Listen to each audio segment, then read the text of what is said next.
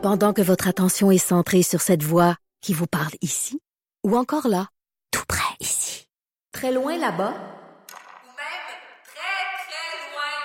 Celle de Desjardins Entreprises est centrée sur plus de 400 000 entreprises partout autour de vous. Depuis plus de 120 ans, nos équipes dédiées accompagnent les entrepreneurs d'ici à chaque étape pour qu'ils puissent rester centrés sur ce qui compte, la croissance de leur entreprise. L'édito de Trudeau. L'édito de Trudeau.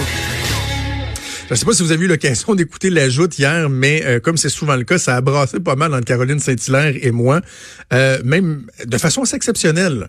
Euh, plus que d'habitude même, sur l'aide médicale à mourir. Puis, je, je sais qu'il y a beaucoup de choses dans l'actualité, qu'on parle bon du coronavirus, euh, d'un drame très, très, très humain, le meurtre qu'il y a eu à Québec, euh, la course à la chefferie du Parti conservateur. Bref, la cour est pleine, mais je trouve qu'on parle pas assez de ce qui s'est passé dans les derniers jours concernant l'aide médicale à mourir.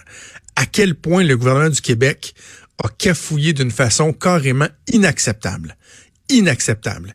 Et Caroline Saint-Hilaire, hier, me trouvait très sévère. Là. Sais, disait, ben voyons, euh, pourquoi tu, tu, tu, tu, tapes sur le gouvernement alors qu'il y a eu des cafouillages qui ont pris plus de temps euh, à, à, être corrigés, si on veut, quand on pense à l'immigration. Parce que c'est vrai, le gouvernement, assez rapidement, lorsque Daniel McCann, la ministre de la Santé, a annoncé que pour se plier à un jugement qui avait été rendu, le fameux dossier Gladu-Truchon, Madame Gladu, Monsieur Truchon, la Cour qui, a, qui est venue invalider le fameux critère de la mort prévisible euh, donne de, obligeait le gouvernement à modifier euh, les paramètres de sa loi. OK, c'est une chose.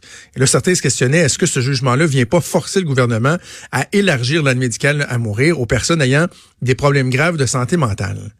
Je dis pas que la réflexion ne devait pas se faire, mais d'être arrivé comme ça, de bulldozer un, un, élément aussi essentiel, aussi sensible, en disant, regardez, il n'y aura pas de consultation.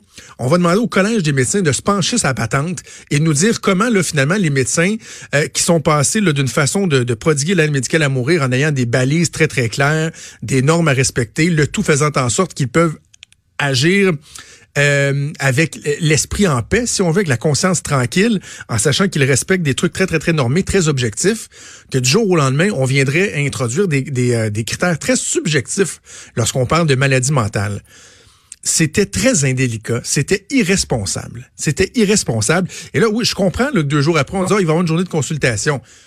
Et là, dans la journée, euh, elle, se rend bien compte qu'une journée de consultation pour quelque chose aussi sensible, c'est inacceptable. Ah, finalement, il y aura plus de consultations.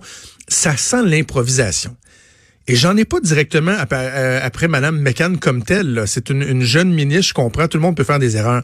Le problème, c'est que ce gouvernement-là, fois après fois, même si j'évalue favorablement la performance globale du gouvernement, mais dans trop de dossiers, on sent qu'il y a une improvisation, on sent qu'on vient euh, bâcler, si on veut, les processus. comment se fait-il que le Conseil des ministres a pas levé un drapeau lorsqu'on a approuvé ce changement-là? Personne autour de la table a dit « Wow, wow, wow, attends, là. » sais, déjà, euh, on avance petit pas par petit pas dans l'aide médicale à mourir. Est-ce qu'on n'est pas en train de prendre une trop grosse bouchée sans faire le nécessaire pour s'assurer que tout le monde est du même avis, que tout le monde est prêt, que la société est prête à aller dans cette direction-là?